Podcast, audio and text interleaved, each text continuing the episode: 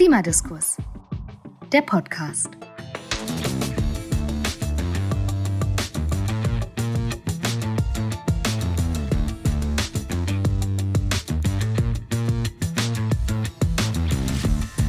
Willkommen bei Klimadiskurs, der Podcast. Mein Name ist Ingo Wagner, ich bin Geschäftsführer bei Klimadiskurs NRW. Und ich bin Sebastian Krieger, Referent bei Klimadiskurs NRW.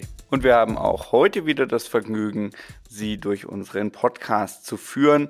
Heute geht es um das Thema Zukunft rein, alles fließt. Und damit ist auch schon ganz viel über die inhaltliche Richtung dieser Folge und auch der nächsten Folge gesagt. Es geht um den Rhein als Fließgewässer. Und der ist stark betroffen vom Niedrigwasser und Hochwasser gleichermaßen. Darüber sprechen wir aber dann eben gleich mit den Experten in dieser Folge. Werfen wir doch vorher noch mal kurz einen Blick auf die Struktur unseres Podcasts. In dieser Staffel gibt es jeweils zwei Folgen pro Thema, die Zwillingsfolgen.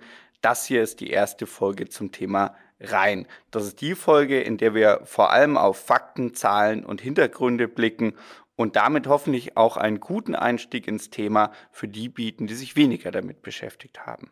In der zweiten Folge geht es dann rein in den Diskurs. Welche Perspektiven gibt es auf das Thema? Welche Interessen, welche Herausforderungen und wie könnten auch Lösungen konkret aussehen? Und damit ab in die Folge. Zu Beginn sprechen wir mit Dr. Uwe Könzen vom Planungsbüro Hilden. Der ist ausgebildeter Geograf und beschäftigt sich seit mehr als 30 Jahren mit Fließgewässern und Auen im Allgemeinen und mit dem Rhein im Speziellen. Er war also dann genau der Richtige, um mal ganz grundlegend in das Thema einzusteigen. Zu Beginn des Gesprächs ging es darum, was ist denn überhaupt aktuell der Zustand des Rheins? Ja, ich würde da einen Blick zurückwerfen. Also ich bin am Rhein auch aufgewachsen und äh, kenne den Rhein begleitet von großen Schaumbergen äh, in Düsseldorf-Benrath und Urdenbach. Und äh, vor dem Hintergrund hat der Rhein sich äh, von der Gewässergüte her sehr zu seinem Vorteil entwickelt. Auch zum Beispiel sind die Salzfrachten stark zurückgegangen. Das ist ein Blick, wenn man in den 70er Jahren anfängt zu schauen. Wenn man heute schaut, haben wir ein Gewässer, was wieder von vielen Fischarten besiedelt wird und was besiedelbar ist und äh, wo man auch keinen Hautausschlag bekommt, wenn man da drin badet. Dennoch ist es so, dass der Rhein doch weit davon entfernt ist, einen guten Zustand oder, wie wir das fachlich sagen, das gute ökologische Potenzial zu erreichen. Ja, damit sind wir mittendrin im Thema. Für diesen ökologischen Zustand gibt es natürlich auch ganz bestimmte Kriterien. Genau. Also, wir schauen uns von der gewässerökologischen Seite da zum Beispiel die Fische an oder das Makrozobentos, das sind die kleinen wirbellosen Tiere oder auch die Wasserpflanzen und Algen.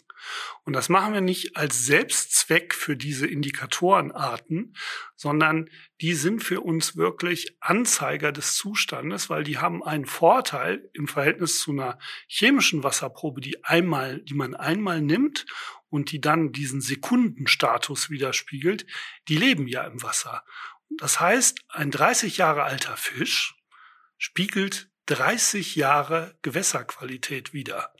Und das gilt auch für andere Organismen, also die, die nicht fliehen können, die sind sozusagen für uns die besten Indikatoren, das anzuzeigen.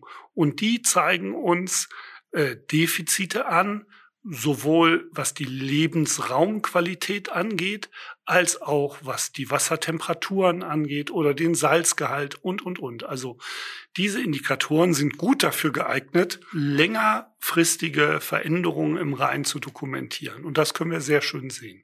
Dem Rhein geht es also besser als früher und das ist ja immerhin schon mal was. Ja, das war aber wohl auch dringend nötig. Das liegt auch daran, dass seine ökologische Bedeutung einfach so groß ist, wie uns Herr Könzen auch erklärt hat. Ja, die ist sehr vielfältig. Also für Nordrhein-Westfalen, äh, zumindest den ganz westlichen Teil, ist es natürlich die prägende Struktur, was überhaupt Fließgewässer angeht. Es ist gleichzeitig ein Siedlungsschwerpunkt. Man spricht nicht umsonst von der Rheinschiene. Und da hat das, ganz, hat das Gewässer ganz vielfältige Aufgaben. Das geht von der Erholungsnutzung ähm, über die Bedeutung, dass es wirklich ein ganz wichtiger Wanderweg ist. Ein Lachs, der in die Schweiz will, muss in Düsseldorf und in Köln auch vorbei. Das heißt also, das ist eine ganz wichtige Wanderstraße für Tiere. Das wäre in der umgekehrten Richtung auch für die Aale der Fall. Das heißt also, die Fische benutzen diesen Weg zum Wandern, aber er ist natürlich auch Lebensraum selber. Also man darf ihn nicht zum Wanderkorridor degradieren. Also das ist wirklich in hohem Maße bedeutend, äh, dass der Rhein mit seinen begleitenden Auen ein, ein Rückgrat für die Rheinschiene unter ökologischen Aspekten ist. Und wenn man sich die Einzugsgebiete der Flüsse ansieht, die da dran hängen, dann geht das äh, von der Sieg angefangen äh, bis nach Rheinland-Pfalz hinein und dann die tieferen Zuflüsse, also im weiteren Verlauf kommen die Lippe, die Erft, die Wupper, all die münden am Ende in den Rhein und bilden damit das Rückgrat für dieses gewässerökologische System, was Nordrhein-Westfalen prägt. Wenn wir jetzt den ersten Eindruck hernehmen von der Bedeutung des Rheins, von der ökologischen Rolle und uns überlegen, dass der Klimawandel doch auch einige Effekte auf den Rhein hat, dann stellt sich natürlich die Frage, was wir tun können, damit der Rhein auch in Zukunft seine ökologische Rolle spielen kann. Das sind eine Vielzahl von Dingen. Wir haben eine Lebensraumqualität, die deutlich unter dem ist, was ein wirklich naturnaher Fluss bieten würde. Das geht beim Rhein aber auch kaum anders, weil äh, eine wirklich naturnahe Gestaltung würde sich mit der schifffahrtlichen Nutzung zum Beispiel nicht vertragen. Das heißt, wir müssen, um die zum Beispiel auch die Klimaresilienz zu erhöhen, müssen wir Strukturen schaffen, die geeignet sind, Lebensräume auch unter extremen Bedingungen zu bieten. Das findet in den Auen statt, in den Rheinvorländern.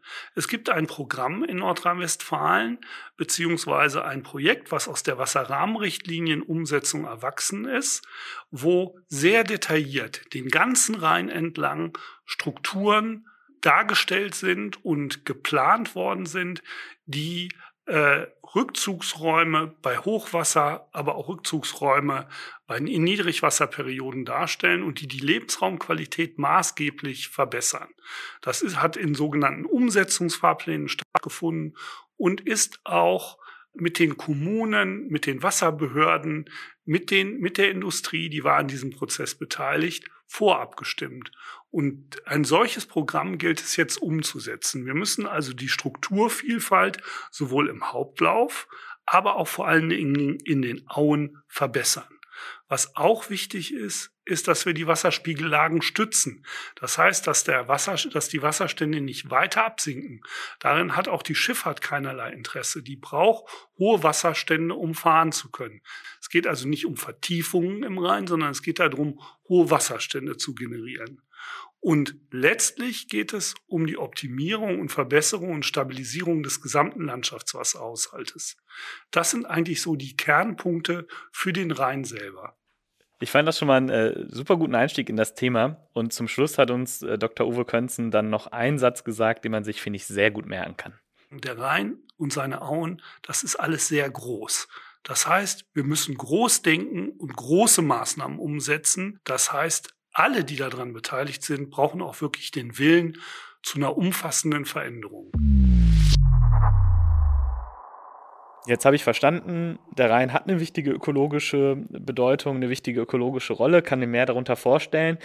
Und ich kann mir auch vorstellen, dass der Klimawandel da auch nochmal mit reinspielen wird und da Effekte drauf haben wird. Und äh, welche Effekte das genau sind, äh, was wir zu erwarten haben oder welche Folgen wir schon absehen können, das war Thema in einem Gespräch mit Dr. Enno Nilsson. Dr. Enno Nilsson arbeitet bei der Bundesanstalt für Gewässerkunde in Koblenz.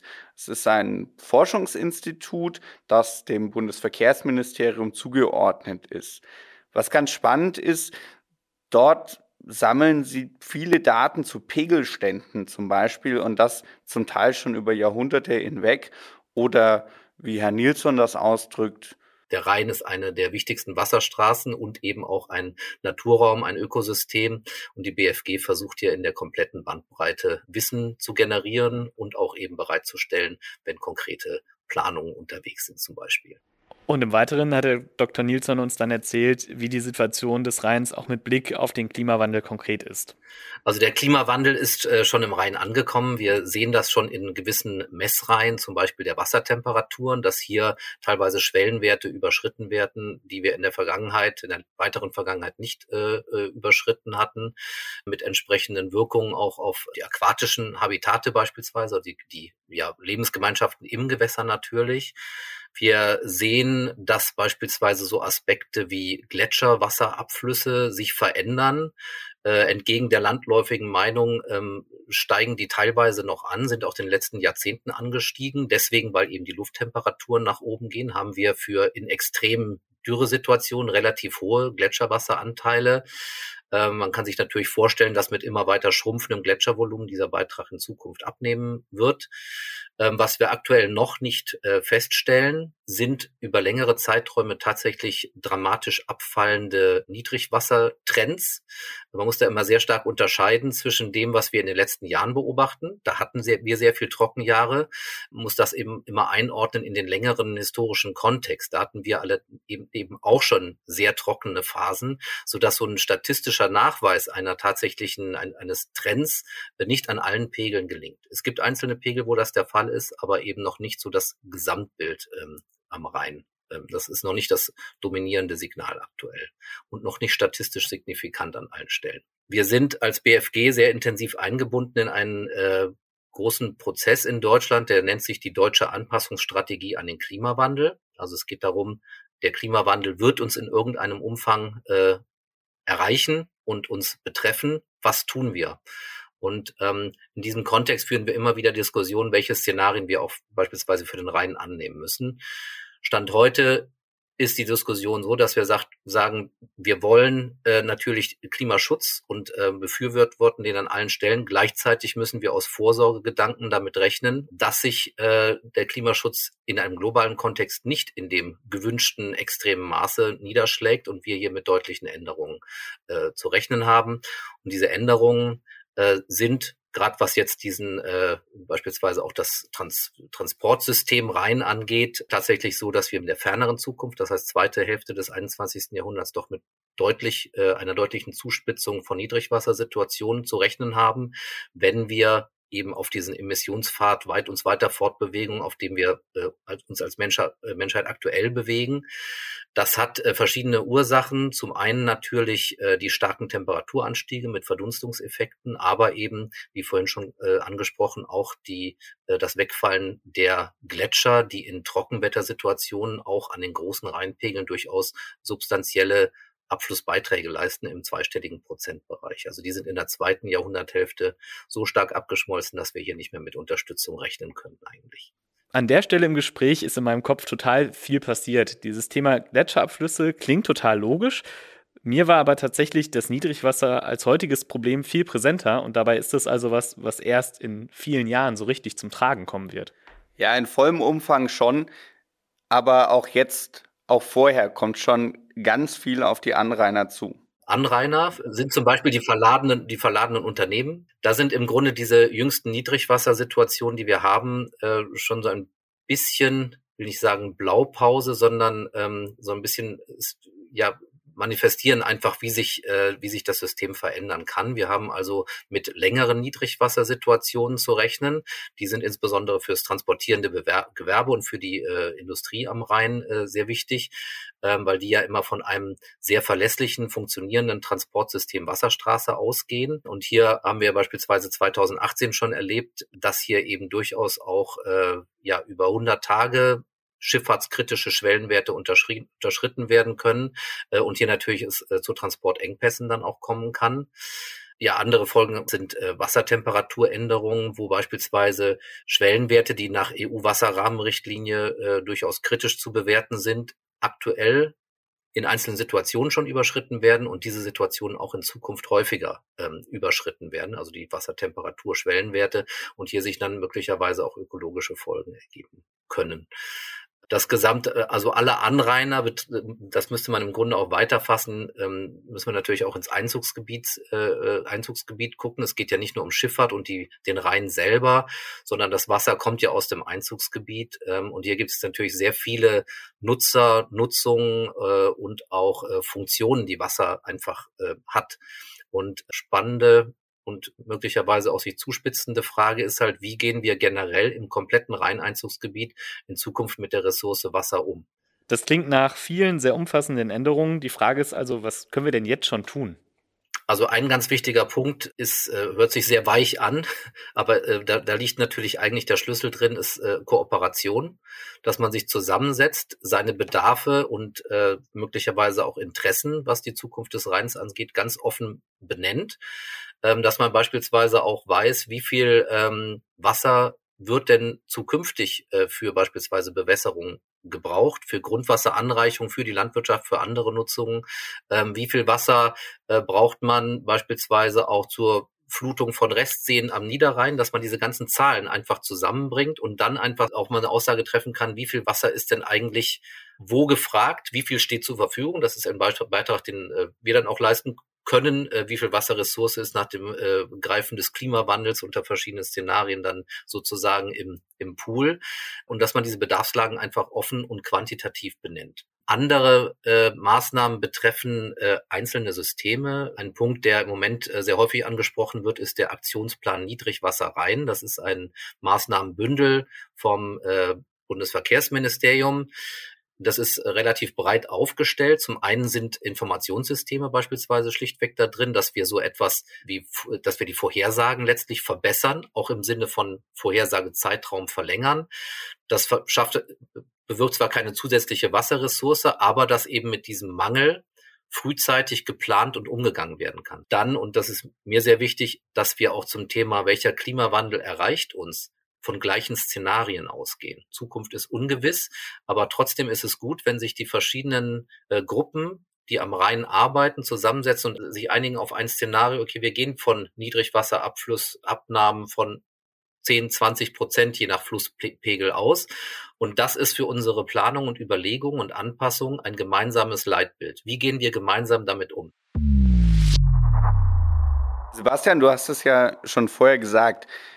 Das Abschmelzen der Gletscher mit seinen Folgen, das muss im Kopf erst nochmal ankommen. Und gegen Ende haben wir jetzt auch gehört, in welchem Umfang da noch weitere Systeme betroffen sind. Daran zeigt sich auch schon ein Stück weit die Komplexität des Themas, das wir heute in unserem Podcast haben.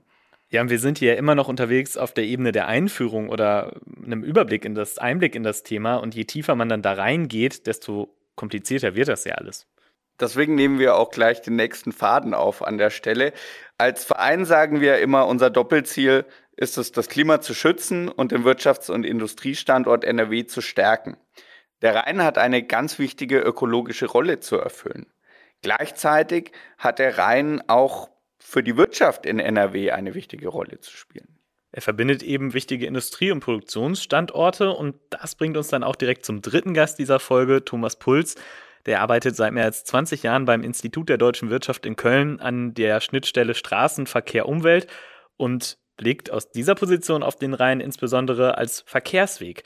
Und die Prognosen, die zeigen für ihn vor allem in eine Richtung. Wenn wir uns angucken, wie viel Verkehr, gerade Güterverkehr, in den nächsten 20, 30 Jahren zusätzlich auf uns zurollen soll, werden wir das nur schaffen, wenn wir alle Verkehrsträger intelligent miteinander vernetzen und ausnutzen. Dass ein Verkehrsträger den anderen ersetzen kann, ist eine Illusion. Ich glaube, wir müssen uns erstmal klar machen, wie wichtig der Rhein als Transportmittel ist oder als Transportstraße. Aus der Berliner Sicht äh, spielt das immer eine relativ geringe Rolle. Da ist das Binnenschiff immer die kleine Kategorie ganz oben in der Grafik, die nicht auffällt. Aber für uns hier in Nordrhein-Westfalen sieht die Sache deutlich anders aus. Für uns ist das eine absolute Verkehrsschlagader. Und die ermöglicht es zum Beispiel dem großen Hafen in Rotterdam erst wirklich zu funktionieren. Also wir müssen uns hier erstmal klar machen, für uns und auch für unsere Standortstruktur, die Industriestruktur in NRW, ist der Rhein von elementarer Wichtigkeit. Es betrifft die starken Industriecluster wie Stahl und Chemie. Die sind nicht zuletzt deshalb da, weil sie den Transportweg Rhein nutzen können. Und deshalb sollten wir uns auch mal schwer überlegen, wie wir diese Nützbarkeit erhalten können. Und da haben wir in den letzten ehrlich gesagt 70 Jahren deutlich zu wenig getan. Und jetzt sind wir natürlich durch die Klimaerwärmung und durch den Klimawandel insbesondere auch mit großen Schwankungen konfrontiert. Wenn wir den Rhein als Verkehrsweg sehen, ist das Schönste, was man haben kann, Gleichmäßigkeit. Äh, nicht zu viel, nicht zu wenig, sondern dauerhafte Nutzbarkeit. Und genau das sehen wir gerade zum Beispiel auch schon in diesem Jahr. Das wird schlechter. Wir hatten einen knochentrockenen Februar, wir hatten einen verregneten März. Und damit ist es mal wieder Zeit für einen kleinen Service-Hinweis. Wer sich für die Zahlen dahinter interessiert, zum Beispiel zu Niederschlägen oder den Sonnenstunden, der wird im Lanov Newsletter fündig. Der kommt einmal im Monat raus, damit ist man immer auf dem neuesten Stand und an den Zahlen zeigt sich der Klimawandel bisweilen recht deutlich. Zum Beispiel eben gerade was Trockenheit und Temperaturen angeht. Aber zurück ins Gespräch mit Thomas Puls. Wir haben uns auch gefragt und wir haben ihn gefragt, in welchen Bereichen der Rhein als Verkehrsweg am meisten genutzt und gebraucht wird. Es ist ja so, das Binnenschiff ist dann besonders gut geeignet, wenn man große Mengen, große Tonnagen auf einer bestimmten Strecke transportieren will. Das heißt, es sind die Großnutzer wie die Chemieindustrie, die Mineralindustrie oder die Stahlindustrie, die halt extreme Gütermengen transportieren müssen. Dazu kommt dann noch der gesamte Seehafen Hinterlandverkehr aus Rotterdam, der typischerweise nur bis Duisburg läuft. Duisburg ist ja die Logistikdrehscheibe für Westeuropa eigentlich. Und da kommt natürlich auch massiv Containerverkehr, der dann in Duisburg häufig auf die Schiene geht. Aber wenn wir uns die klassischen Industrien angucken, große Mengen Eisenerz, chemische Erzeugnisse, Mineralölerzeugnisse laufen über das Binnenschiff einfach über große, weil wir einfach über sehr, sehr große Mengen reden. Und ein größeres Binnenschiff ersetzt zum Beispiel mehrere 740 Meter Züge es sind eben diese groß, großen Verbundkomplexe, die extreme Mengen transportieren und tendenziell, wenn, wenn wir sie denn bei uns erhalten wollen, auch noch mehr transportieren werden. Nehmen wir mal die chemische Industrie. Wir reden jetzt ja davon, dass die energieintensiven Grundstoffe möglicherweise künftig importiert werden müssen. Da reden wir nochmal von gewaltigen Zusatzmengen. Dagegen verblasst etwas, ähm, was man auch immer wieder hört, das Binnenschiff transportiert ja auch nicht ganz wenig Kohle zurzeit. Die wird natürlich rausfallen aus dem Transportmix, den wir da haben. Aber wenn, vorausgesetzt, wir erhalten unsere Industriestruktur hier in NRW, heißt das noch lange nicht, dass wir dann auf das Binnenschiff verzichten können. Stattdessen müssen wir es eigentlich nochmal deutlich ausbauen, denn das Binnenschiff ist der einzige Verkehrsträger, der noch freie Kapazitäten hat auf dieser Strecke. Und zum Beispiel der Hafen Rotterdam möchte äh, den Te Anteil des Mo im Modal Split, also den Anteil des Binnenschiffs an seinem Hinterlandverkehr in den nächsten zehn Jahren nochmal deutlich ausbauen. Und das bedeutet für uns ganz primär, dass der Verkehr nach Duisburg deutlich mehr wird. Denn Rheinschifffahrt findet ganz, ganz stark im Gebiet bis Duisburg statt. Und eigentlich müsste man dazu kommen, dass wir möglichst weit auf dem Binnenschiff Güter transportieren.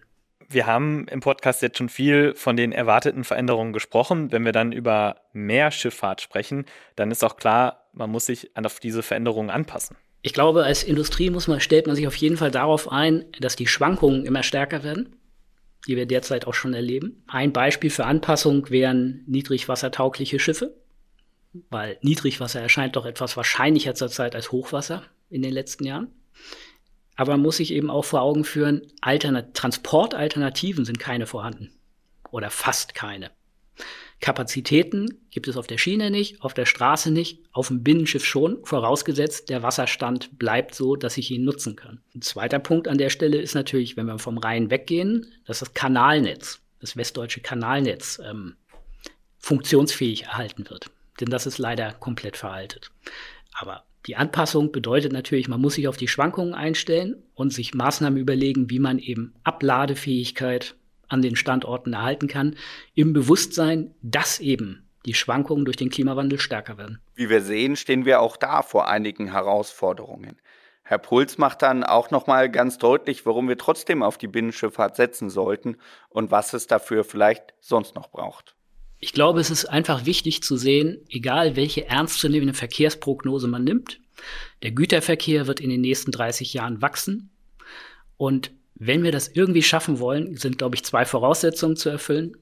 Zum einen, wir müssen die Stärken der verschiedenen Verkehrsträger vernetzen. Und das zweite, ganz gravierende Problem im ganzen Verkehrsbereich ist der Mangel an Fachkräften. Das Binnenschiff kann sehr, sehr viel Güter mit sehr wenig Personaleinsatz transportieren. Und das ist ein starker Vorteil, denn wir dürfen uns an der Stelle nichts vormachen. Der Fachkräftemangel hat den ganzen Verkehrsbereich jetzt schon erfasst und alles, was wir haben an Daten, sagt uns, das wird in den nächsten Jahren noch viel schlimmer. Das betrifft den Berufskraftfahrer, den Lkw-Fahrer, der immer knapper wird. Es betrifft den Lokführer, den Stellwerker, aber auch den Binnenschiffer. Und an dieser Stelle müssen wir sehen, Effizienz ist Trumpf und da müssen wir ran. Und damit sind wir schon wieder am Ende der Folge angekommen. Ich finde ein spannendes Learning, die wirklichen Klimafolgen kommen erst beim Rhein noch an. Stichwort abschmelzende Gletscher. Wenn die weg sind, dann wird das mit dem Niedrigwasser nochmal eine ganz andere Qualität. Ja, und zugleich haben wir auch direkt gesehen, wie vielfältig die Herausforderungen sind. Ich meine, das hat historisch gute Gründe, warum Städte oft an Flüssen liegen. Und wenn wir uns die vielen, vielen Gründe anschauen, dann wird uns, glaube ich, auch erst klar, wie groß die Bedürfnisse sind und wie vielfältig. Wir haben ja heute zum Beispiel noch gar nicht darüber geredet, dass in so einer Stadt wie Düsseldorf, wo wir sitzen, der Großteil des Frischwassers aus Uferfiltrat gewonnen wird oder auch von der Abhängigkeit des Tourismus in der Region vom Rhein. Und an einer Stelle klang auch wieder der Zeitraum an, 2050. Bei Klimazielen sind wir immer bei 2045. Das klingt so weit hin. Aber wenn man sich dann den Umfang der Veränderungen bewusst macht und wann die auch wirklich durchschlagen, dann ist das eigentlich gar nicht mehr so viel Zeit. Ja, wie geht es also weiter? Wie kommen wir zu Lösungen? Wir haben schon den einen oder anderen Ansatz gehört in Richtung Zusammenarbeit. Das ist ja auch genau das, worauf wir als Verein, als Klimadiskurs NRW abzielen. Darum geht es ja auch immer in der zweiten der Zwillingsfolgen. Wir werden das nächste Mal in dieser Folge 2, Zwillingsfolge 2, mit zwei unserer Vereinsmitgliedern direkt ins Gespräch treten und darüber diskutieren, wo müssen wir hin und welchen Weg können wir denn gemeinsam gehen, um das Problem zu lösen und den großen Herausforderungen zu begegnen. Das war ein sehr schönes Teasing auf die nächste Folge und damit auch ein sehr guter Grund, dass man bei diesem Podcast, Klimadiskurs, der Podcast, auf Abonnieren klickt und dann alle unsere Folgen immer sofort angezeigt bekommt. Ja, und damit bleibt mir noch zu sagen, vielen Dank fürs Zuhören, tschüss und bis zum nächsten Mal. Klimadiskurs, der Podcast, wird ermöglicht durch die Unterstützung der TeilnehmerInnen der Deutschen Postcode-Lotterie.